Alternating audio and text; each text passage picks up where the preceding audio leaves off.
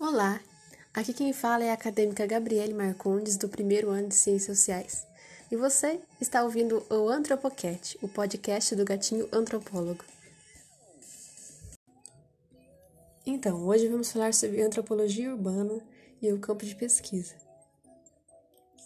A antropologia urbana é uma sub-área da antropologia que veio ganhando força lá pelo século XX. Isso tudo se iniciou com os problemas que foram acontecendo na região urbana trazendo interesse e necessidade de pesquisa para os antropólogos, formando então ali um novo campo de trabalho. Né? Os problemas com a, com a violência, a, a migração, o surgimento da pobreza, e logo através disso a segregação urbana, né? que faz com que o Brasil, é, nós no Brasil temos uma antropologia urbana muito forte, por conta de todos esses fatores, é, de tribos urbanas, grupos sociais urbanos, desigualdade social, e uma série de temas relevantes que faz com que a antropologia no Brasil seja uma seja muito bem norteada na questão de pesquisa, né, de referência lá para fora também. É, mas qual a diferença entre a antropologia urbana e a sociologia?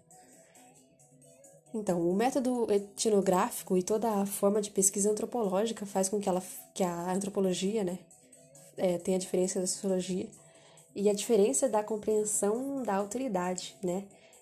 Já a sociologia acompanha com é, o método da, da antropologia e como é servir para uma melhor sociologia.